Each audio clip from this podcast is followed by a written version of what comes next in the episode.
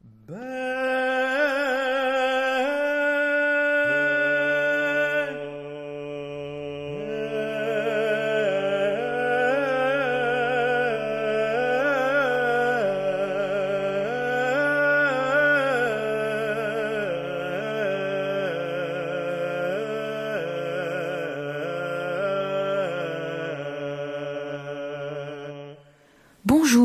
autre radio, autre culture, émission également diffusée sur 6e Paris Jazz.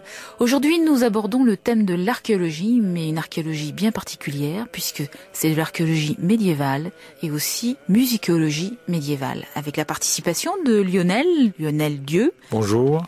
Qui est archéologue et musicologue. Oui, on dit archéomusicologue aussi. Voilà. De Christian Brassy, qui est professeur d'histoire géo, qui s'occupe d'organologie. Oui, c'est-à-dire de la reconstitution et de l'étude des instruments de musique. Et également de Frédéric Billet, qui est professeur de musicologie à Paris 4, Paris Sorbonne 4. Bonjour. Voilà. Bonjour Frédéric. Et nous avons notre candidat de service qui est Jacques de Pierreux. Bonjour Jacques. Bonjour. Alors aujourd'hui, nous parlons donc de cette archéologie médiévale, de cette musicologie médiévale. Qu'est-ce qui vous a attiré tous les trois dans cette orientation temporelle, dirais-je? Bon, moi, euh, à l'origine, je suis musicien et j'ai fait assez peu d'études, mais j'ai été tout de suite attiré par l'archéologie. Comme j'étais musicien, j'ai eu le droit de citer plutôt dans la musique que, que sur le reste. Et je me suis intéressé très rapidement euh, au début à la musique romaine. On avait plein de, de références sur les tableaux, sur euh, sur les sculptures romaines. Et c'est une passion pour l'histoire et pour l'archéologie qui finalement m'a fait aller dans un domaine qui était celui que je connaissais, qui était celui de la musique et de la musicologie. Donc j'ai recoupé les les deux passions et puis finalement je me suis spécialisé là-dedans. Frédéric? Alors moi, j'étais donc aussi musicien, comme Lionel. Euh, je jouais du basson, j'adorais la musique euh, classique et la musique romantique. Et en faisant mes études à l'université, un peu par hasard, j'ai suivi un séminaire de musique médiévale, qui était alors dirigé par euh, Edith Weber. Et j'ai été euh, complètement séduit par cette euh, autre approche de la musique, notamment parce que il y avait très très peu d'informations et qu'il y avait tout à reconstruire, euh, aider les interprètes, etc. Et avec d'autres étudiants, puisqu'il n'y avait pas beaucoup de, de disques il y a à peu près 30 ans, on a décidé de jouer les instruments anciens et de jouer les répertoires qu'on découvrait et qu'on pouvait noter. Donc voilà, c'est devenu une véritable passion pour cette période. Christian. Alors moi, il y a deux choses. D'une part, c'est un intérêt pour le Moyen Âge comme période. Moi, j'avais des études d'histoire, donc je suis intéressé assez particulièrement au Moyen Âge. Et également, bah, je suis musicien de formation. Moi, c'était du hautbois. Et de là, j'ai découvert effectivement des instruments qu'on commençait à reconstruire il y a une trentaine d'années, qui avaient des noms bizarres, hein, Cromorne, des instruments comme ça. Et c'est vrai que les sonorités de ces instruments-là, tout de suite, m'ont intrigué. Et à un moment où j'avais plein d'amis qui commençaient à s'intéresser aux sonorités électroniques, moi je m'étais rendu compte qu'en fait il y avait beaucoup d'instruments de musique qui pouvaient reproduire des sons bah, assez particuliers qui m'ont intrigué. Et depuis, eh bien l'intérêt n'est pas n'est jamais retombé en fait. Alors évidemment, pour euh, travailler sur une telle période, on s'arrête d'abord sur les sources, on travaille sur les sources. Alors quelles sont les sources que l'on a actuellement? Est-ce qu'on a encore des surprises euh, dans la recherche archivistique? Ah oui, alors ça, des surprises, on en a euh, en permanence. en fait, il, faut savoir qu'on travaille sur un répertoire essentiellement oral, que les sources euh, écrites ont un statut un peu particulier qui dépend de la volonté des commanditaires. Donc la, la, la base, pour simplifier, on peut dire qu'à partir du 9e siècle, on a eu besoin de noter la musique, alors qu'on notait déjà les textes depuis longtemps, de noter la musique, même s'il y a eu des notations auparavant, euh, à des fins euh, justement pour contrarier un peu la liberté de la tradition orale qui était extrêmement localisée et régionale. Donc chacun avait son répertoire, euh, que ce soit le répertoire aquitain, que ce soit le répertoire mozarabe. Et les carolingiens ont souhaité unifier ce répertoire, donc imposer finalement un seul type de tradition. Et pour pouvoir l'imposer, ils ont euh, pris euh, l'habitude de noter des neumes, donc des petits signes, qu'on ne peut interpréter que si on connaît cette musique euh, finalement par cœur. Donc tout le travail euh, des paléographes, de la paléographie musicale actuellement, c'est d'essayer de remonter dans le temps à partir de notations plus précises, de remonter dans le temps pour essayer de comprendre ce qu'étaient ces signes qu'on ne peut interpréter que quand on connaissait cette musique. C'est un peu comme quelqu'un qui lirait aujourd'hui le brouillon d'un d'une secrétaire qui prend des notes et qui n'aurait pas euh, la traduction euh, tapée à la machine, par exemple. Je pense à la sténo. Hein. Donc une fois qu'on a à peu près compris le, les systèmes et qu'on peut comparer, on peut tenter euh, de, lire cette notation musicale très particulière hein, qu'on appelle l'ennum. Ça, c'est pour le 9e siècle. Plus on avance dans le temps et plus avec les traités, les théoriciens, plus on va préciser la notation musicale.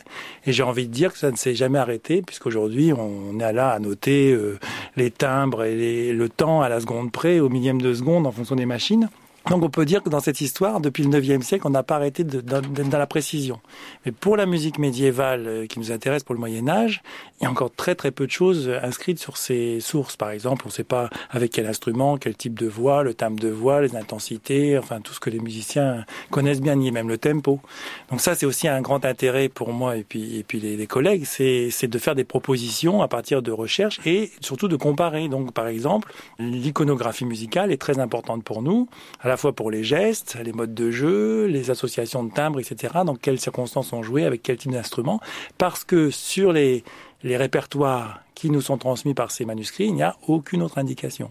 Est-ce que les, les neumes du IXe siècle ont un rapport, dans les signes, ont un rapport avec ces fameux textes araméens où il y avait effectivement des, des signes également pour, euh, les, pour psalmodier le, les textes? Alors, on n'en a pas la preuve, mais en fait, moi, je suis tenté, euh, évidemment, par cette hypothèse. Il nous manque quand même un fil conducteur. Il y a d'ailleurs d'autres euh, notations musicales, même dans le monde grec, hein, euh, sur le trésor des, des, Athéniens à Delphes, par exemple. On a des, des musicologues qui ont tenté des enregistrements aussi. Donc, je pense qu'il y, y, a toujours eu quand même un, un souci de, de, travailler sur les intonations des textes, etc., comme on voit évidemment dans, dans ces cantilations. Mais là, on développe quand même un système mélodique plus avancé. Hein. C'est ce qu'on appelle la chironomie, c'est-à-dire finalement on pense qu'il gravait le mouvement de la main. Oui, bah, oui, oui bien sûr. Y a-t-il actuellement des découvertes euh, qui se font euh, au sein même de, de, de centres d'archives? Est-ce qu'on a parfois des surprises? Oui, alors en fait, on a identifié dans des répertoires euh, internationaux euh, très célèbres un grand nombre de manuscrits très importants pour ce qu'on appelle le chant dit grégorien, mais il reste beaucoup de manuscrits sur ces fameuses traditions dont je parlais tout à l'heure, traditions régionales, parce qu'en fait, et c'est un peu rassurant sur la condition humaine, même si les carolingiens ont essayé d'imposer une seule tradition qu'on appelle aujourd'hui le chant grégorien, il y a beaucoup de régions qui ont résisté, hein, si bien qu'à Milan, par exemple, il y a encore une paroisse qui chante toujours dans sa tradition euh, le répertoire ambrosien. Et on trouve, là, j'ai une, une, collègue qui s'appelle Katarina Livianic qui a euh, retrouvé euh, chez, dans, dans, des monastères de Croatie un manuscrit du, du 14e qui n'avait jamais été retrouvé et qu'elle a euh, pu euh, interpréter. Donc on, a toujours finalement des, des surprises. Hein. Et puis alors encore une petite chose, on, on retrouve aussi ces notations musicales à des endroits tout à fait improbables. Par exemple, des, manuscrits qui servent de couverture et qui ont servi de couverture à d'autres documents. Donc on va retrouver dans une bibliothèque, euh, euh, dans un registre de comptabilité, des pages de chants grégoriens parce que on s'est servi exclusivement de la peau du manuscrit pour faire des renforcements de couverture, etc. Donc on trouve toujours des, des documents euh, intéressant.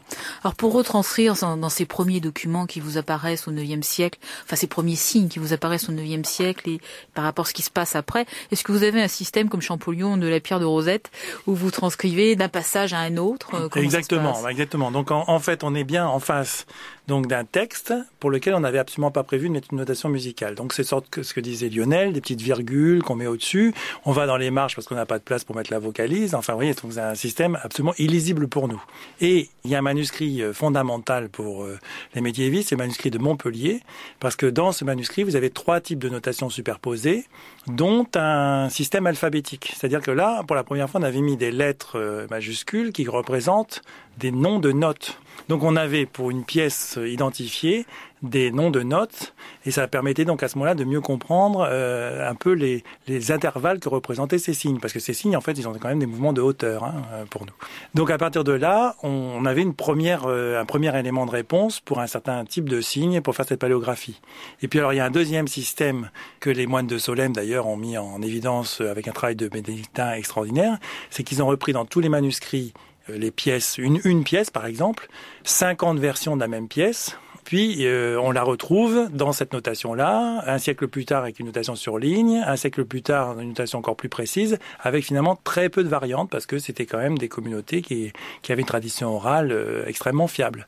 Donc finalement, on peut supposer, hein, on l'a fait pour la pierre de Rosette, que la notation sur ligne du XIIIe siècle, elle représente à peu près ce qu'on pouvait chanter au IXe siècle avec une notation euh, plus difficile à lire. Et certains vont encore plus loin, c'est qu'ils arrivent à trouver, mais ça dans le langage musical, dater des pièces qui ont été notées au IXe siècle, mais qui ont été créées au 5e.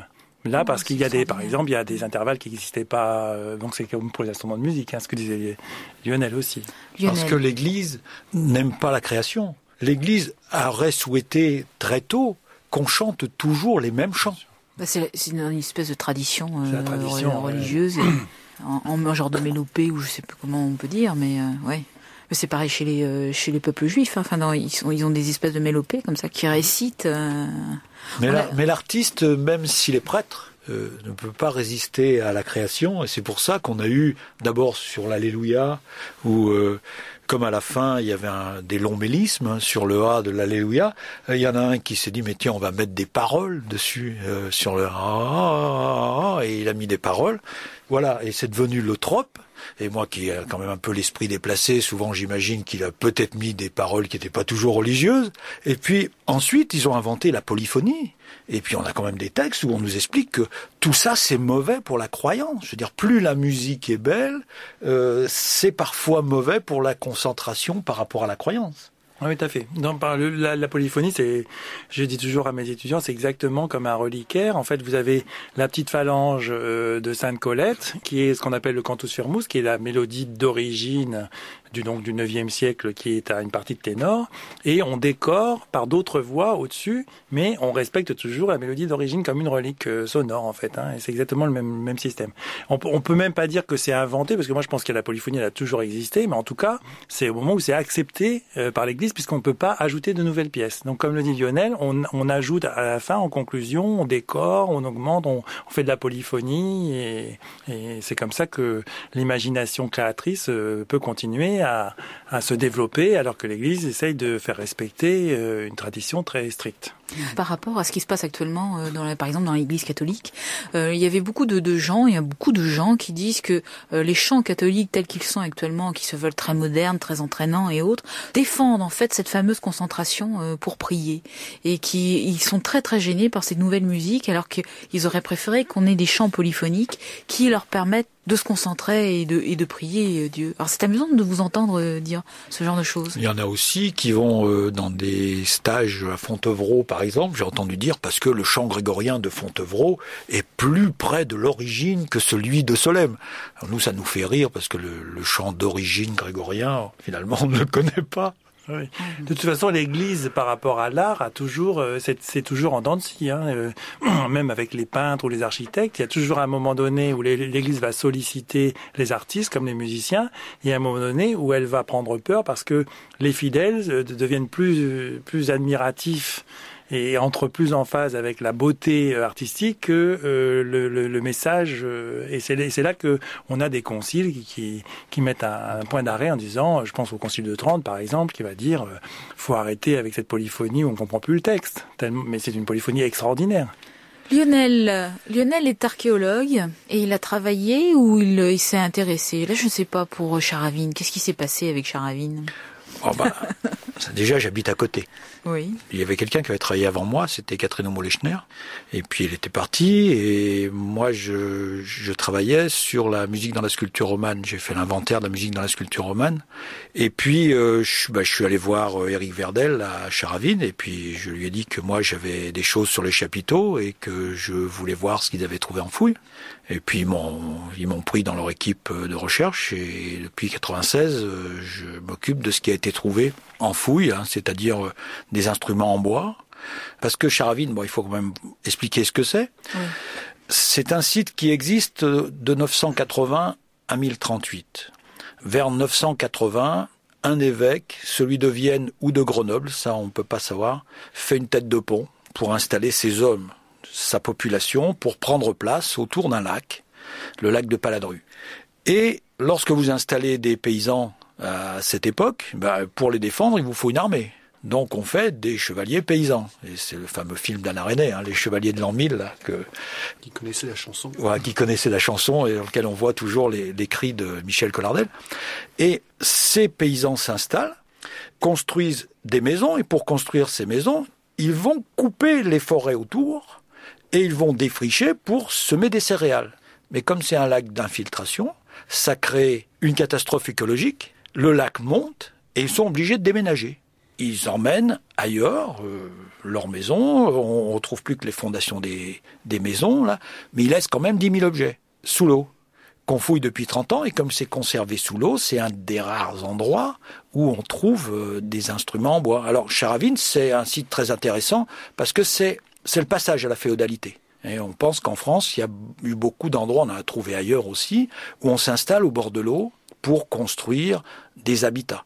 Alors, Charavine-Coltière, celui qu'on fouille, il y a une maison seigneuriale, il y a une forge, c'est là qu'on construisait sans doute les épées du Viennois, il y a les bestiaux, on a retrouvé une cloche euh, qui est une cloche assez semblable à ce qu'on trouve encore aujourd'hui dans les Pyrénées pour les animaux, mais c'est sans doute pas le site principal puisqu'en face, il y avait une église, le site d'Ars, avec, je crois, une nécropole. Et il y a encore un autre site, là, lui, qui a jamais été fouillé.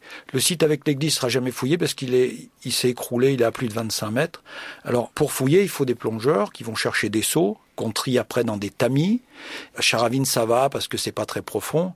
Dès qu'on fouillerait à 25 mètres, ça nécessiterait des paliers de décompression et ça poserait trop de, de problèmes d'intendance et tout ça. Mais pourtant, en sous-marin, on fouille aussi à 25 ou 30 ou 40 mètres. Donc ouais. ça pourrait se faire finalement ce serait une autre, euh, une autre connaissance, et là, il faudrait que tu viennes avec nous. Alors ça, on, on retrouve des instruments, on retrouve surtout des... Là, on a retrouvé ce qu'on appelle, ce qu'on a identifié après comme étant des muses. Mais alors, comment on les a identifiés? Dans l'archéomusicologie, l'archéologie a une place très peu importante. La source principale au Moyen Âge, c'est l'iconographie. L'iconographie que l'on trouve sur les chapiteaux sculptés des églises romanes, sur les vitraux, dans les enluminures des manuscrits. Et ensuite, à l'époque gothique, euh, euh, là c'est plus Christian qui a, qui a pris la suite. Moi j'ai travaillé surtout sur l'époque romane. Les vitraux, les environnements en bois, euh, Frédéric Des choses plus surprenantes. On trouve des vêtements liturgiques avec des broderies par exemple. On trouve des, de la joaillerie également avec des petits personnages qui jouent des instruments. Et finalement, on se rend compte que toutes ces sources, en les recroisant, eh bien, on peut tirer un certain nombre d'indications, effectivement, qui après débouchent sur euh, éventuellement une reconstitution d'instruments. Et aussi, la mise en relation avec les textes aussi, en ce cas-là, bien sûr, après, est, est importante également, parce qu'un instrument, s'il apparaît, il y a un nom qui apparaît également en même temps. Et justement, le, le site de Charavine a permis de mettre en valeur un instrument qui était unique à ce moment-là. Je crois que c'est le premier exemplaire qu'on a retrouvé. Et un des travaux qu'a fait Lionel, justement, c'était justement de mettre ça en relation avec la sculpture, avec les textes également. Et on arrivait à mettre au point un instrument qu'on appelle la muse, qu'on pourrait peut-être écouter d'ailleurs maintenant.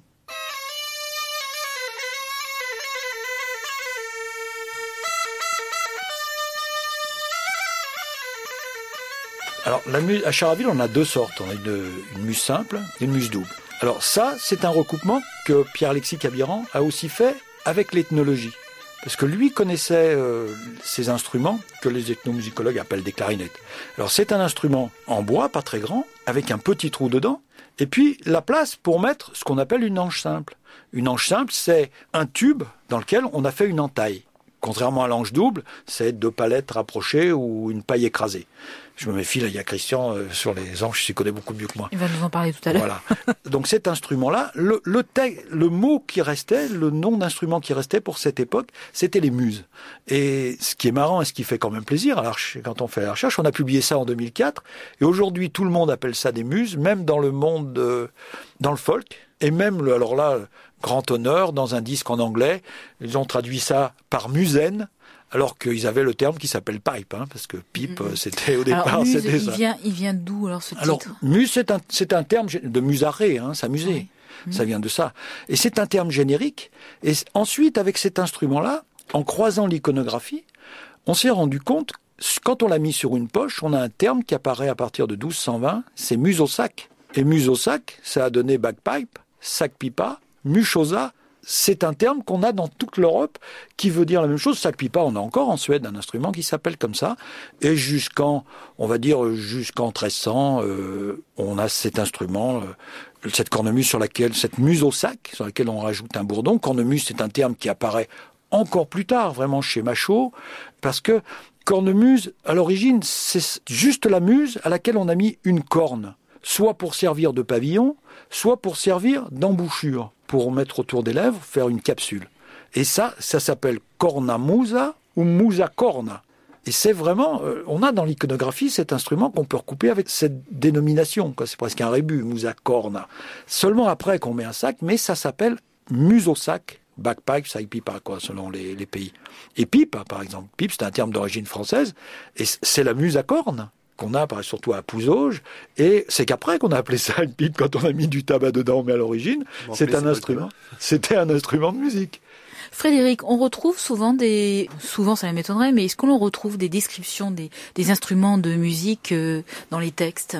Alors, je pense que mes collègues peuvent aussi en, en parler, mais on peut dire qu'à l'époque, enfin au Moyen Âge, en tout cas, il n'y a pas de dictionnaire vraiment, euh, de dictionnaire. On commence à avoir des éléments intéressants à partir du XVe siècle. Hein, euh, je crois que Christian là euh, peut, les peut- premiers traités qui apparaissent à la fin du XVe siècle, effectivement, et c'est surtout en fait au, après coup, au XVIe siècle, qu'on qu'on a des traités vraiment qui décrivent les instruments et, et parlent de la façon, y compris de les fabriquer parfois. Mais avant, c'est un point d'interrogation, et c'est un peu aussi la limite de l'iconographie, c'est que on voit un instrument, par exemple, je sais pas, une vielle à archer ou euh, un instrument avant, mais qu'est-ce qu'il y a à l'intérieur? Comment l'instrument avant il est percé, par exemple? Ça, l'iconographie, bien sûr, le n'apporte rien.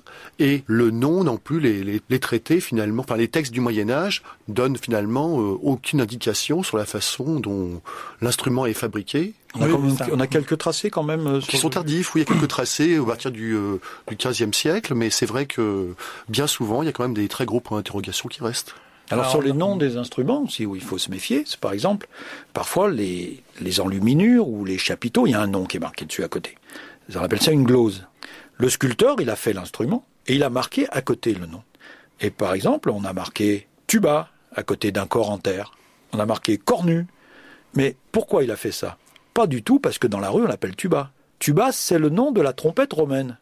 Le sculpteur, lui, il a lu dans la Bible, le commanditaire lui dit Tu vas me faire David et ses musiciens comme ils sont dans la Bible. Alors Saint Jérôme, lui, à l'époque romaine, il a tuba, il a cornu, il a cithara, il a des instruments romains.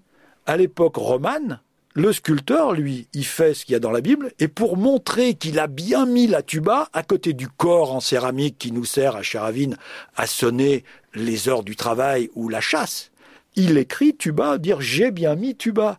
Mais c'est pas du tout comme ça qu'on l'appelle au Moyen Âge. Il faut pas tomber dans l'erreur. Le sculpteur, lui, a représenté la Bible et les instruments qu'il connaît dans son environnement. Mais la tuba, c'est pas ça, c'est la trompette droite romaine.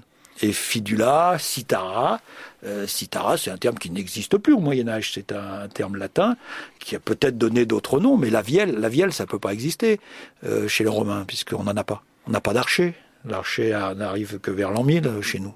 Et alors la terminologie est très instable, donc ça change de région, d'une région à l'autre en fait. Hein. Et, et, et, donc dans les, les, traités dont on parlait, même il y a des traités plus anciens avec des accords, par exemple, on accorde la vielle, on a déjà des, des, des choses comme ça, mais on n'a jamais d'image à côté. Donc en fait, on, on parle d'instruments, les poètes parlent d'instruments, Machaut donne des listes d'instruments, etc. On ne sait jamais exactement à quoi ils ressemblent. Il y a quand même un, un beau manuscrit à la bibliothèque de Troyes qui date de, je crois, 1444, où on a le psaume 150, donc ça rejoint ce que dit Lionel, toujours euh, la Bible, avec les cymbales, etc. Et puis là, il y a quelqu'un qui a dessiné euh, et peint des instruments. Donc là aussi, ça peut, ça peut commencer à être intéressant. Mais il y a toujours cette ambiguïté entre le, nom des instruments cités par la Bible, par le latin, puis traduit, puis euh, l'instrument dans sa réalité, comme tu dis, de, la, de la vie quotidienne. Donc là, évidemment, on est, on est vraiment dans une période jusqu'à la fin du Moyen Âge où euh, donner une définition des instruments ou quand on voit une image, lui donner un nom, c'est un exercice périlleux pour le chercheur. Alors qu'est-ce qu'a apporté Charavine? Parce que Lionel, tu dis que vous avez trouvé pas mal d'instruments. Quels sont les types d'instruments que vous avez pu trouver? Et qu'est-ce que cela a apporté justement dans la recherche française de la musicologie? Ce qu'apporte déjà l'archéologie réelle, c'est d'abord qu'elle est très rare, puisque c'est surtout l'iconographie au Moyen Âge, et on n'a pas conservé d'instruments du Moyen Âge très peu, hein, quelques-uns. Mais là, pour une fois, on a des vrais instruments. Alors lorsqu'on les voit sur les chapiteaux, c'est difficile de savoir, par exemple, quelle perce on a, euh, c'est-à-dire le trou longitudinal, l'espacement des trous, la taille de l'instrument. Euh, ces instruments-là, ils étaient joués par des animaux musiciens. Par exemple, à, sur un chapiteau à Loche, on, on, a les muses de Charavine, mais jouées par un animal musicien. Donc la véritable taille est difficile à savoir. On a un chevalet quand même. Peut-être c'est une vielle, mais ça me paraît un peu près, un, peu tardif. Donc, euh, euh bon, on peut pas situer de toute façon, voilà. parle le cheviel, mais ça peut être un autre ça peut être un luth. de toute façon. Voilà, ça peut être un luth. On a, on a des flûtes en os. Alors, les, ce qui est intéressant sur les flûtes en os, c'est que c'est exactement les flûtes qu'on a à la préhistoire. De tout temps, on a fait des flûtes en os, euh, des flûtes de vautour, par exemple. Euh, ça va bien, c'est facile à reconnaître, c'est triangulaire. C'est assez long surtout, et puis ça permet d'avoir un instrument déjà d'une certaine longueur. Voilà. Et puis, euh, chaque fois on en retrouve. Il y a quelques années, on a trouvé un frestel. Le frestel, c'est la flûte de port médiéval. Il y, y, en a deux sortes, il y en a une assez grande, et puis la petite, qui est exactement la même que environ 10 par 10, quoi, 10 cm par 10 cm, la même qu'on avait à Alésia. Et qu'on a retrouvé jusqu'aux années 1930, Sur 1940. Quel type de tonalité ce, ce genre d'instrument? On leur sort, on, ne sait pas, on, sait pas, mais ils font, ils s'accordent. De toute façon, on s'accorde plutôt euh, diatonique, hein, c'est-à-dire comme si on chantait do ré mi fa sol, do ré mi fa sol là, voilà. Mais alors, ce qui est intéressant à Charavine, c'est que sur les, on a trouvé un frestel une année, trois ans plus tard, on a trouvé un autre. Et le deuxième, on l'a trouvé, il était cassé, mais il était tout décoré. Il n'y avait que des avant-trous de percée. Et lorsque on a percé le deuxième trou, il est parti en travers, donc l'instrument a été jeté. Et ce qui est intéressant, c'est qu'il a été retrouvé dans l'atelier de charpenterie. Et là, on a une information. Le berger, on va dire, qui fabrique son, son frestel, il le découpe lui-même dans une planche. Il le décore. Il fait les avant-trous où il les veut, mais il les emmène chez le spécialiste qui a lui une tarière. Alors on n'a pas une petite tarière pour faire les frestelles, mais on en a des très grosses pour faire les poutres des maisons. À Charavine, ça, on en a trouvé plein. Donc c'est le spécialiste qui fait le geste technique dans, dans cette démarche-là. Et, ça, euh, au Moyen Âge, il faut quand même s'imaginer que la dextérité de ces gens, je veux dire, euh, le, Moyen Âge, c'est pas du tout des, des sous-gens. Je veux dire, c'est il y a une dextérité euh, technique. Quand on est obligé de faire les, nous, ce qu'on essaie de faire dans notre démarche, c'est de fabriquer les instruments avec les techniques d'époque. Hein, Olivier Ferraud, par exemple, qui fabrique une guiterne, moi je l'ai vu faire, il détourne les bords à la hache, et ensuite il creuse l'intérieur avec une, euh, une herminette qui est une pioche à bois, comme on fait dans la marine. De toute façon, c'est une des références sur la, technologie de tout temps, c'est la, la technologie navale. Mais en essayant d'avoir retrouver le geste euh, de l'homme du Moyen Âge, avec les outils de l'homme du Moyen Âge, on essaie après d'avoir l'archéologie du son, parce que finalement, on a l'instrument sur les chapiteaux, on le fabrique. Si on respecte la démarche, on n'a pas une idée préconçue du son. Parce que ce qui s'est passé au 19e, quand les gens ont commencé, ils fabriquaient des, des vielles, c'est-à-dire la, la vielle à archer, c'est comme un violon. Et ils avaient un son de violon. ils se remontaient, un reboostant en fait. Voilà. On est parti de l'instrument actuel, de la lutherie moderne, de la lutherie du 19e siècle, et on a regardé l'image, et on a essayé de reproduire ce qu'on voyait sur, le, sur la sculpture, sur le chapiteau, sur le vitrail. On a essayé de le restituer avec la technique que connaissait le luthier de violon. Alors, on s'est rendu compte, justement, qu'en allant voir les outils qu'il y avait à l'époque, également en repérant certains détails. Par exemple, on a des certains sites où on trouve des sculptures vraiment très très très précises et on voit que le côté de l'instrument, par exemple, a été creusé, ce qu'on appelle en forme tuilée. Alors c'est évident que si c'était un rebord de caisse comme sur un violon ou une guitare, ça ne pourrait pas tenir, ça casserait. Alors on s'est posé la question, comment fabriquer l'instrument? Eh bien l'instrument était entièrement creusé en fait. Hein, on utilisait une technique, ce qu'on appelle le chantournage, c'est-à-dire vider l'intérieur de l'instrument, ce qui donnait une coque. Ensuite, on mettait un fond. Et donc, c'est un instrument qui va, d'un point de vue acoustique, fonctionner d'une manière complètement différente que, par exemple, sur un violon moderne. Sur le violon moderne, c'est le fond et la table au-dessus. qui vont vibrer ensemble grâce à la transmission opérée par ce qu'on appelle une, âme, une petite pièce de bois qui est à l'intérieur. L'instrument, la vielle médiévale, c'est avant tout une coque en bois, tout un contour qui est solidaire, fait dans une seule pièce, monoxyle, et c'est avant tout la coque de l'instrument qui va produire la résonance qui est en fait complètement différente de celle de l'instrument moderne. Alors toute la démarche effectivement dans laquelle nous sommes, c'est essayer de retrouver pour d'autres instruments ensuite quelle était la technique utilisée, et on se rend compte que d'un point de vue acoustique, on a on obtient des instruments qui ont un son vraiment euh, caractéristique, très différent d'un instrument moderne. Est-ce qu'ils sont fabriqués dans un bois particulier euh, où ils prennent le bois local? Essentiellement, bah, notre ami, par exemple, Olivier Ferron, lui, prend uniquement des bois euh, qui poussent à proximité de chez lui, dans le sud de la France. En fait, ce sont avant tout des bois qui se travaillent facilement, qui se creusent facilement. Ce qu'on va utiliser, par exemple, je sais pas, c'est du, euh, tilleul, du, du, noyer, des instruments comme ça, du tilleul, le tilleul qui est un peu le, le bois magique du Moyen Âge d'ailleurs, hein, et qui est un des bois qui se creuse très facilement, qui se façonne très facilement, qui se sculpte très facilement, et dans lequel on tire des, des sonorités assez intéressantes. Il faut plus concevoir justement la fabrication de l'instrument comme une sculpture dans le bois que comme un assemblage, comme dans la lutherie moderne. À Charaville, on a des instruments en chêne par contre. Ah. Voilà. Les, les, muses étaient en chêne. Bah, ils prennent non, le sureau. Le notre sureau, voilà. Le sureau qui est un instrument, qui est un bois magique puisqu'à l'intérieur il y a une moelle. Oui, tout à fait. Et lorsqu'on enlève la moelle, ça fait ce qu'on appelle une perce naturelle. Et le grand spécialiste des flûtes, là, qui a travaillé beaucoup avec nous, c'est Jeff Barbe, qui fait que des instruments à perce naturelle. Il ne les, il ne perce pas l'intérieur, il enlève seulement la moelle. Pierre-Alexis Cabiran fait beaucoup comme ça aussi pour les, cornemuses. Et c'est des instruments à perce naturelle. Alors, ce qu'il faut bien comprendre, c'est qu'il y y a un passage décisif au XVe siècle par rapport à la musique instrumentale et ça a son statut. Pendant le Moyen Âge, donc euh, la, la, la, musique euh, est une musique euh, qui vient de la théorie musicale, qui est enseignée à l'université, et c'est surtout la musique vocale.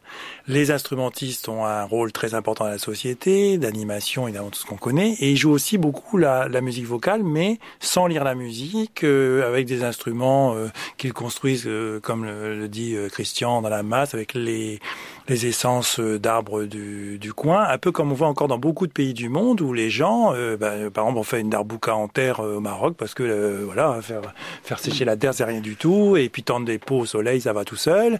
Chez nous c'est déjà beaucoup plus complexe. Alors là, on faisait vraiment des instruments qui d'ailleurs qu'on pouvait jeter facilement, c'est pour ça que certainement qu'on en retrouve facilement, dès qu'ils étaient cassés, on les jetait, on en reconstruisait d'autres.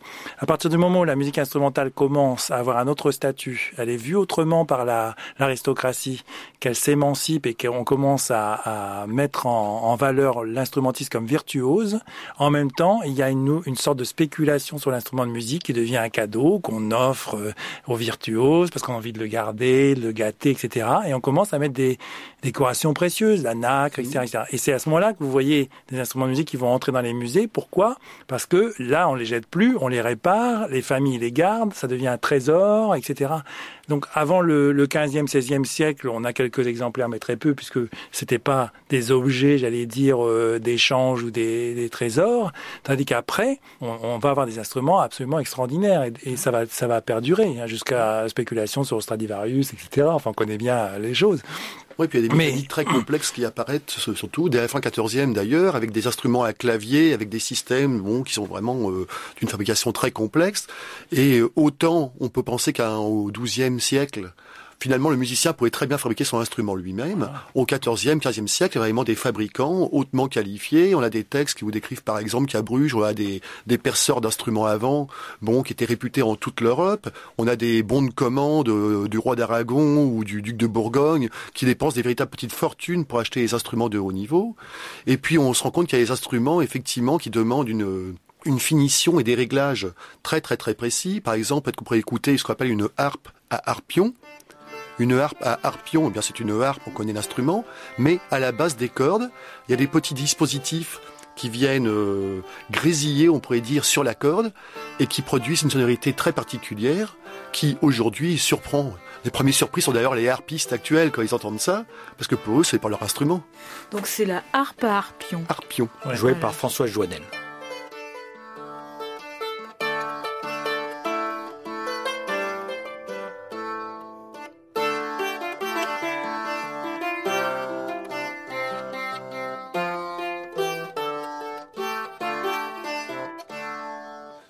Alors j'aimerais bien qu'on revienne sur les, instruments avant et sur les corps. Parce que je sais qu'il y a énormément de choses à dire.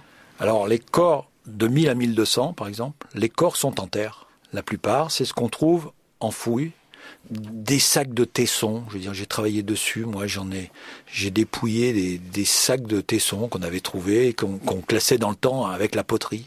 Et puis, on trouve des embouchures. Alors, le corps, il existe aussi l'olifant. Olifant, ça veut dire éléphant. Mais ça, on le sonne pas, ou une fois par an. Et même parfois, j'en ai vu, moi, dans les musées, qui n'étaient même pas débouchés. C'est des objets de trésor qu'on sortait avec les tapisseries les jours de, grandes fêtes, quoi, de grandes représentations. Et puis, bien sûr, on, fait sonner Roland euh, dans un olifant, puis les anges euh, d'ordre supérieur aussi, parce qu'on prête corriche. Mais Roland, il avait certainement soit une corne de vache, soit un corps en terre. Et ce qu'on a en fouille, surtout ce qu'on trouve en bas des remparts, ce sont des corps en céramique. On a, à Charville, on a trouvé une règle qui nous donne la taille du pied. Donc, et le, c'est à peu près le, pied, la paume romaine et tout ça. Un pied et demi, ça fait 38 cm, c'est la taille du corps. On en a d'autres dans d'autres châteaux qui font deux pieds. Et puis, ensuite, d'autres qui font 90 cm, c'est toujours un multiple environ de 38 qu'on a trouvé à Pimont. Et d'abord, ces corps, ça vient de cornes, donc c'est courbe, mais c'est fait en terre, avec une embouchure qui est soit droite, on dit une embouchure directe, soit une cuvette, c'est-à-dire on met un petit cône dans lequel on va souffler et qui apparaît ça vers, vers 1200. Et puis, on a des textes qui nous disent que lorsque il y aura un incendie, le seigneur de Pimont, dans le Jura, devra sonner du corps pour avertir les autres châteaux. Et ces instruments sont jamais joués par les jongleurs. C'est les sirènes de notre époque. Ça sonne le travail, on s'en sert à la chasse pour sonner les alalis.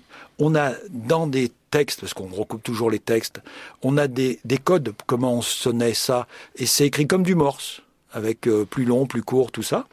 Et puis, pendant le, la roman, paradoxalement, enfin, étrangement, on n'a pas d'instrument métallique avant, alors qu'on en avait chez les Romains.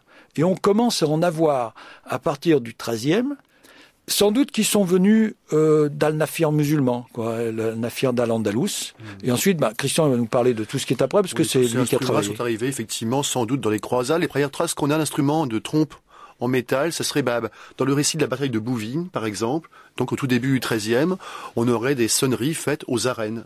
Arènes, O-R-I-N, E, qui serait donc un instrument métallique. C'est les premières traces qu'on trouverait.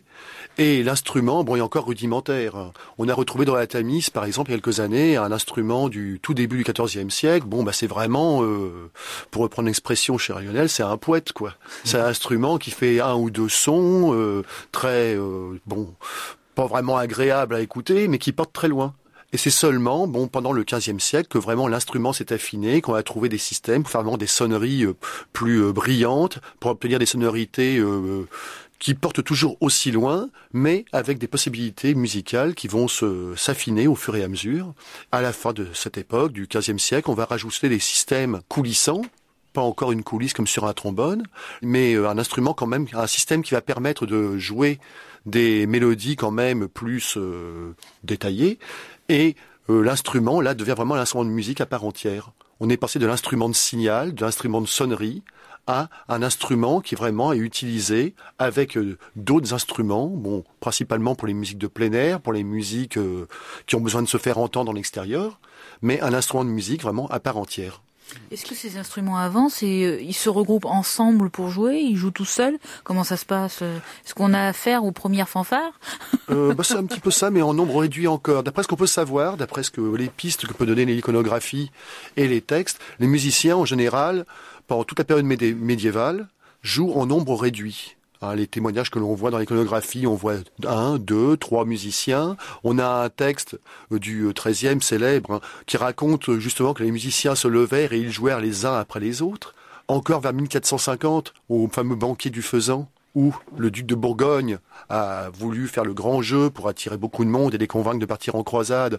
On a un récit assez détaillé qui raconte qu'il y a là plusieurs dizaines de musiciens qui jouent, mais ils jouent chacun les uns après les autres. Et les formations, finalement, on a l'impression, d'après ce qu'on peut percevoir de l'iconographie, que ce sont des formations limitées encore à deux, trois, éventuellement quatre musiciens. Et c'est sans doute vers le milieu de siècle qu'on commence à avoir des formations beaucoup plus étoffées, particulièrement pour les musiques de plein air, où là, effectivement, certains grands euh, grands seigneurs bon, vont commencer à avoir un ensemble constitué, ce qu'on appelle une bande ménétrière, qui peut avoir un nombre de musiciens plus important.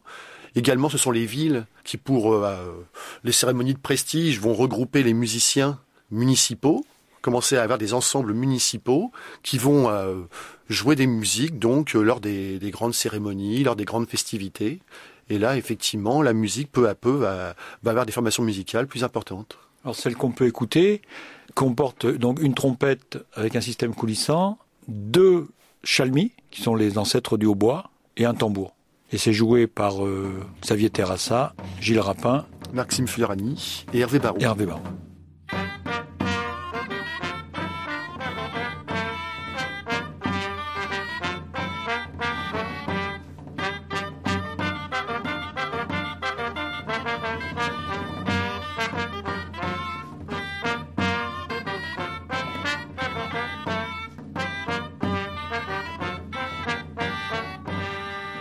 Alors je voulais revenir un petit peu au corps parce que en tant qu'archéologue ayant fait pas mal de fouilles urbaines, j'en ai jamais trouvé. Alors est-ce que ça a un contexte géographique euh, Castral surtout. Un contexte castral, on les trouve souvent en bas des remparts, sans doute après avoir été cognés. Et si on écoutait bien, je pense qu'il nous reflèterait encore un gros mot qui a été prononcé au moment où on les a envoyés par terre. Ces corps, ils sont en terre cuite, en terre, euh, terre... Il y a de la faïence ou pas C'est de la poterie. C'est fait par les potiers. Euh, à Maillac, j'ai travaillé sur les corps de Maillac, euh, là où avait été trouvé euh, un, site de, du bronze final, mais qui a perduré jusqu'au Moyen Âge, et euh, les corps étaient exactement dans la même céramique que les cruches à eau, que c'est fait par les potiers. Il n'y a pas un fabricant spécial de corps. Il n'y a pas une terre particulière qui est utilisée pour cet instrument. Non, non, non. non euh... Selon la région, on reprend la tradition de la région. D'après notre ami Pierre Catanès, par exemple, qui a travaillé pas mal sur les sifflets en terre, eh bien, euh, dans de la région, par exemple, d'Orléans, on trouverait de la, pâte, de la, pâte, blanche plutôt fine. Eh bien, les corps puis les sifflets étaient faits avec ça, alors que, par exemple, en Bourgogne, ce serait plutôt des, des poteries euh, rouges, hein, cuites en réduction. C'est la technique euh, usuelle qu'on retrouve dans la poterie euh, régionale c'est la même. Alors pour l'archéomusicologie, on, on, se forme aussi auprès des archéologues. Et moi, quand je me suis retrouvé avec euh, des, des corps euh, de différentes époques, pour les dater, il a fallu que les céramologues m'expliquent comment on les datait, avec euh, telle glaçure, avec telle chose. Parce que souvent, nous, on est parti sur une, une discipline qui était neuve. Donc on ne pouvait pas nous apprendre ce qu'on a découvert depuis 15 ans, puisque il y a 15 ans, on savait quasiment rien sur tout ça. D'abord, on a trouvé, et après, on a cherché. Et ça, moi, un jour, j'ai lu un rapport de fouille. C'était sur la aux de Taillac. Et je me suis rendu compte que l'archéologue avait travaillé et donnait des, des animaux, qui c'était plein d'animaux de la Laponie. Je me suis dit, bah tiens, elle connaissait ça. Mais après, je me suis dit, c'est pas comme ça que ça s'est passé. Elle s'est retrouvée avec un sac d'os, qui correspondait absolument pas avec ce qu'elle connaissait, et il a fallu qu'elle cherche quels étaient ces animaux. Elle s'est rendue compte que c'était des lemmings, que c'était du renne et que c'était tout ça, et que c'était des, des, os qui étaient d'ailleurs. Parce que ça marche souvent comme ça, la recherche. D'abord, on trouve quelque chose qu'on ne comprend pas, et on se forme pour le comprendre. C'est comme ça qu'on avance. On n'a pas toujours l'enseignement ou la connaissance qui va nous permettre d'expliquer un objet, parce que parfois l'objet qu'on trouve, nous, il est nouveau. Et pour revenir sur les chœurs, sur les vestiges de chœurs, justement, faut se dire aussi que jusqu'à une vingtaine d'années, je pense qu'il y a eu beaucoup de, de sacs, effectivement, de tessons de poterie qui sont partis dans des réserves, qui sont partis dans des caisses, sans qu'on se pose la question, qu'est-ce que c'est que ça?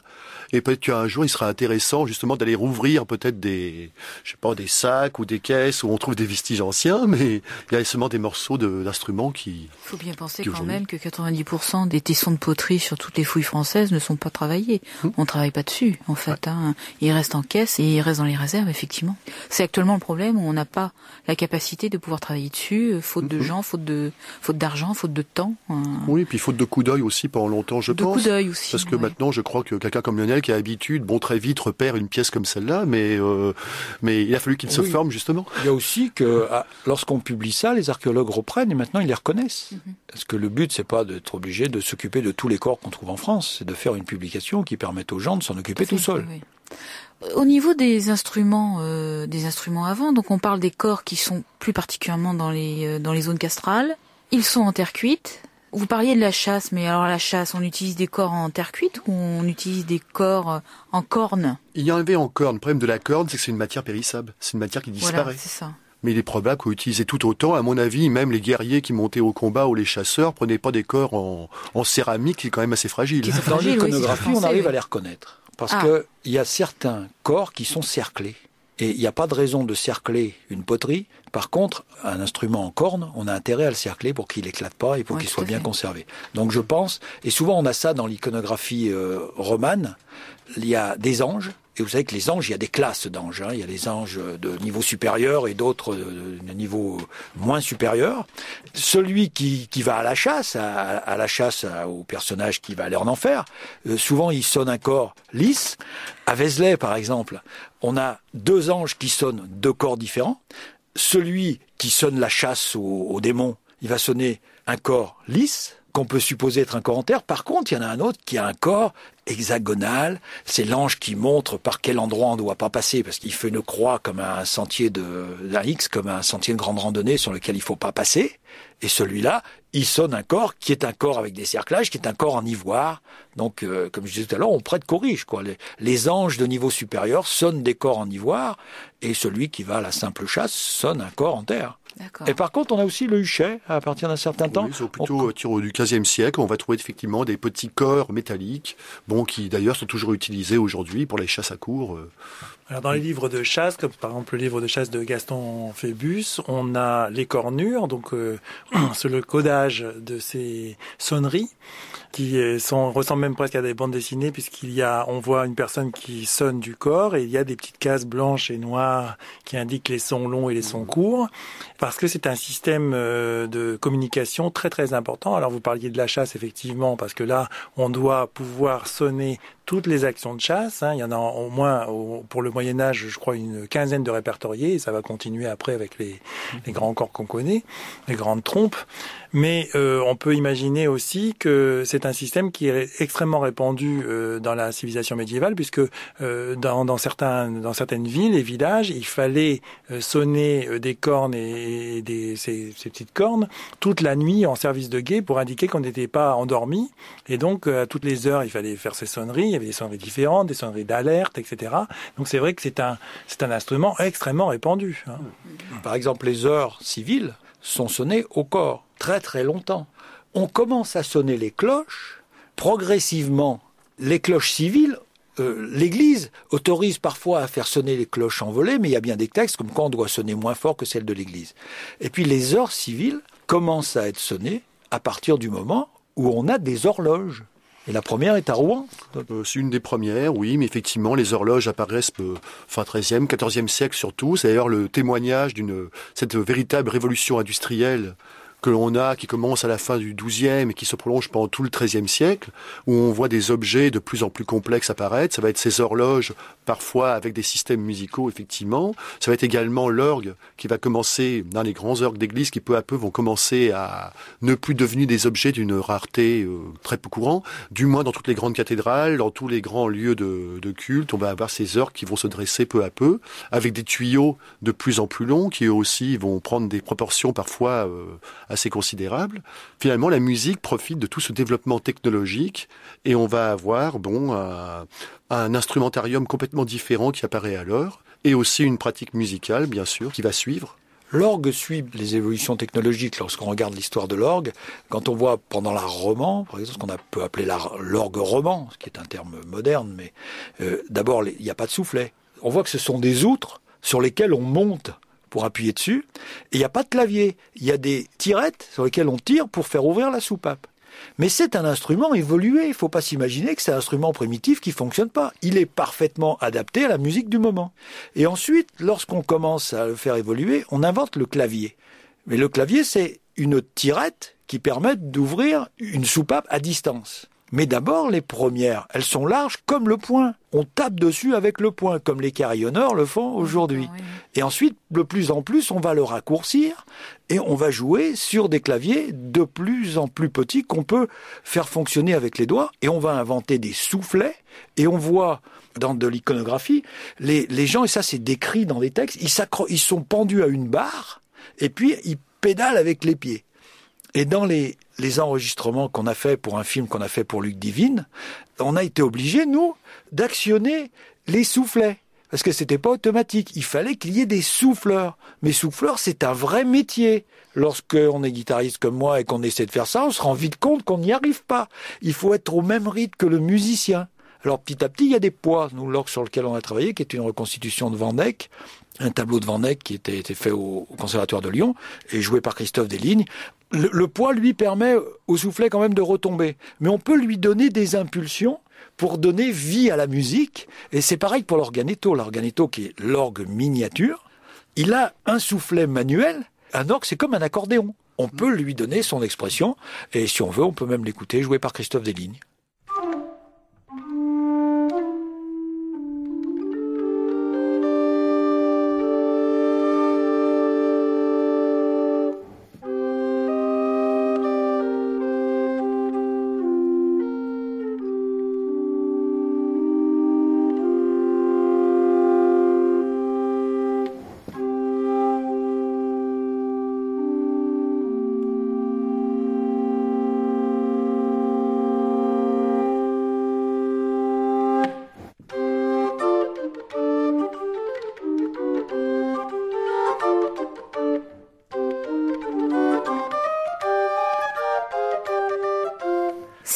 Ils ont euh, mis combien de temps pour arriver à s'adapter à ces anciens instruments?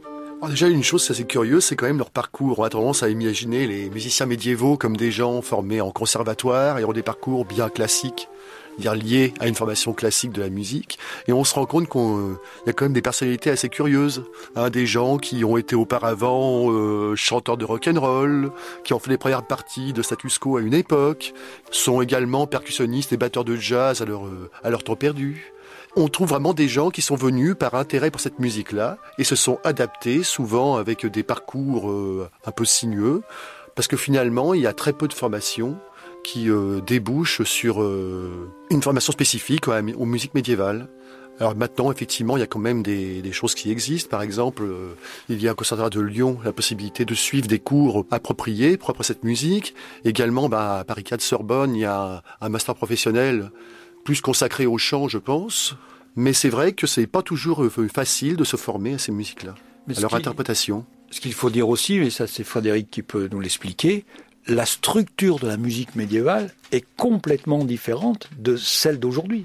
Bah, c'est-à-dire qu'en fait, euh, c'est vrai que c'est un, c'est un, un, monde très particulier dans la mesure où, prenons l'exemple de la modalité, puisque on, on parlait euh, en, hors micro euh, des chapiteaux de, de, Cluny et des modes.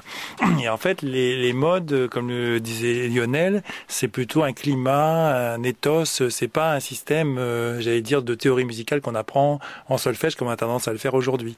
Pour bien comprendre le, le, le système d'un mode, il faut beaucoup chanter dans, dans, dans le mode j'allais dire pratiquement improviser des heures, etc., pour s'approprier le mode. Donc c'est vrai qu'il faut complètement revoir la formation des chanteurs. Je parle des chanteurs parce que on, on forme plutôt les chanteurs euh, à Paris, parce que euh, ils doivent apprendre à d'abord travailler sans support écrit. Et ça, pour un jeune qui est entré à l'université en ayant tout appris au conservatoire, c'est difficile. Hein. donc euh, là, on rejoint ce que font les organismes quand ils savent improviser, les, les artistes de jazz, de, des musiques de grande diffusion, etc. Et, et donc, une, une fois qu'on s'est libéré un peu de, de, de ce que le, le, le texte peut apporter, à ce moment-là, le musicien a une très très grande liberté parce que d'abord il doit il doit travailler sur le mode, après il doit il doit sentir le rythme, Hein, qui n'est pas toujours donné. Il doit sentir la vitesse qui, qui finalement va, va, être la, plus appropriée à la mélodie. De même, comme on le disait tout à l'heure pour les instruments, le luthier, c'est lui qui a le dernier mot par rapport euh, aux épaisseurs de bois, la tension des cordes et tout ça pour se dire, voilà, j'ai trouvé à peu près la meilleure façon de faire sonner cet instrument. Et finalement, là, il faut qu'on arrive à, à montrer à l'interprète, voilà, je vais trouver par moi-même, avec tous les éléments de formation, la manière de mieux faire sonner cette, cette musique. Parce que finalement, cette musique-là, ça, ça a été aussi la grande, la grande aventure de la musique baroque pendant 25 ans, c'est qu'il faut trouver la clé pour qu'elle sonne bien pour le public d'aujourd'hui. Et donc là, il faut énormément se, former, lire, j'allais dire même regarder les images. Hein. Parce qu'un étudiant qui regarde beaucoup les images, à un moment donné, il trouve des clés pour savoir avec, quelle énergie il va pouvoir faire telle ou telle musique. Je, je, suis impressionnée. je suis impressionnée. Mais euh, il y a beaucoup d'étudiants qui sont intéressés par ce type de musique? Alors oui, enfin euh, maintenant euh, on, on, a, je crois que comme l'a dit euh, euh Christian, il y a, y, a, y a, un intérêt pour le Moyen Âge qui est indéniable. On a des, des étudiants qui viennent de littérature, qui sont intéressés, mais évidemment les, gens ont l'impression que on, peut y accéder facilement. C'était d'ailleurs assez vrai il y a quelques années. Maintenant c'est vrai que ça se professionnalise. On a des modèles avec les disques, etc. Et c'est pas, c'est plus aussi facile. D'ailleurs c'est un peu un regret pour moi parce que très souvent, en, France en tout cas, dès qu'on s'empare d'un répertoire et qu'il devient un peu académique, on supprime un peu le plaisir de faire la musique ensemble d'une manière plus spontanée et, j'allais dire amateur. Et donc euh, c'est toujours un équilibre difficile, hein, euh, un peu difficile à trouver. Donc à partir du moment où c'est, on a des modèles par le disque, etc. Bon, les gens ils, ils hésitent à prendre des chromodes et à se dire je vais essayer de jouer, etc. Alors que ça devrait être comme de la musique traditionnelle, quoi. Je veux dire, euh, on devrait pouvoir jouer ça très simplement, facilement. Je veux dire presque un dimanche, danser les copains et les copines, euh, voilà. Voilà. Donc ça c'est pas c'est pas c'est pas facile. Hein. Évidemment, c'est à l'université c'est difficile de, de, donner ce modèle-là, mais on devrait avoir des structures associatives, ah bah, un petit peu ce que ce que font euh, finalement facilement les Bretons. Même si c'est, on peut parler beaucoup de leur, euh, leur répertoire et de l'origine du répertoire, etc. Il y a beaucoup de choses à dire. Moi, ce que je trouve extraordinaire, c'est quand même d'arriver dans des fêtes où on voit les gens danser, jouer, etc. sans complexe, avec des musiques dans les origines. Après, voilà. Et en Espagne, on est étonné par la richesse de la musique traditionnelle la musique, euh, la musique espagnole, c'est pas du tout uniquement le flamenco. Je veux dire, chez eux, ils ont des chants de travail, ils ont des chants. Chaque région a, a conservé ses instruments, des styles et tout ça. Mais par contre, quand on parle de la musique médiévale, faut quand même se rendre compte qu'entre le XIe siècle et le XVe, c'est totalement différent. Et c'est différent à, à différents niveaux, parce qu'on a les professionnels, mais on conserve aussi sans doute les jongleurs, les amateurs, qui continuent à faire ce qu'on appelle la musique traditionnelle. Et puis même la notion de professionnel, c'est ce que disait euh, Christian, il y avait un peu de tout. C'est-à-dire en fait, euh, on apprend en famille, c'est de père euh, en fils. Il y avait aussi une chose intéressante que je voulais ajouter, c'est que généralement l'instrumentiste va exiger de l'instrument et du luthier, que ce soit adapté à sa main, etc., etc. Il bricole son instrument pour, pour que ce soit le plus facile pour lui pour devenir euh, brillant et virtuose. On voit ça encore en Roumanie, etc. Alors qu'aujourd'hui, quelqu'un qui veut faire de la flûte traversière, eh ben voilà, il en achète une dans, un, dans le commerce et c'est à lui de s'adapter, même si euh, c'est un peu moins facile pour lui euh, pour, pour être virtuose. Donc on, voit bien les, les, transformations. Donc les gens ont leur instrument, souvent ils le fabriquaient. Et puis il y a tous les niveaux, quoi. Il y a tous les niveaux pour jouer on, musique. on tire des grosses leçons de toute façon intéressant à ces musiques, bon, dans les Balkans, dans les, montagnes espagnoles. C'est vrai que l'ethnomusicologie, c'est quand même euh, une piste pour aborder ces musiques médiévales. Patrick Kersalé, qui est ethnomusicologue, et qui a fait le film qu'on a fait sur le, Moyen Âge, euh, à un moment, euh, je, lui, demande, mais on avait parlé de l'accord. Et pour écrire dans le livre, je lui demande de me formuler ça. il me dit, un peu partout dans le monde, on s'accorde sur la voix ou sur l'instrument à son fixe tel qu'en Afrique, le balafon. Voilà. Il n'y a pas de diapason immuable. Et moi, je me suis rendu compte quand même dans l'iconographie qu'il y a des musiciens qui ont des vielles à archer plus grandes que d'autres. Mais je pense qu'il y en a qui voulaient des instruments plus graves que d'autres pour que ça s'adapte à leur voix. Jacques, tu as une question à poser. je posais à Lionel la question des musiciens des chapiteaux de Cluny. Je lui demandais ce que si ces chapiteaux nous apportaient aujourd'hui encore quelque chose en termes de connaissances. Alors ils sont particuliers les chapiteaux de Cluny parce que c'est d'abord la seule source iconographique pour l'art la roman où on a les huit modes représentés. Hein.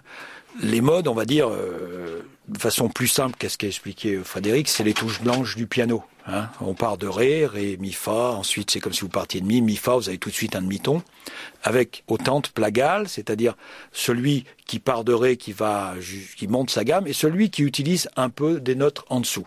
On appelle ça authentique, plagale, oblique. À Cluny, il a représenté un personnage de face, un personnage de profil. Donc le mode plagal, le mode oblique de côté.